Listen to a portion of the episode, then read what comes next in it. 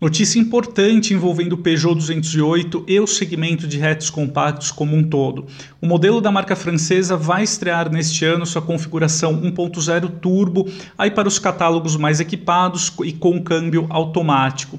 Esse motor é o mesmo que hoje figura também na gama Fiat Pulse e oferece até 130 cavalos e 20,4 kgfm de torque. Ele é e portanto muito mais eficiente do que o motor 1.6 flex hoje oferecido oferecido aí uh, nas versões mais caras do Peugeot 208 e vai oferecer aí um compromisso entre desempenho e consumo muito melhor.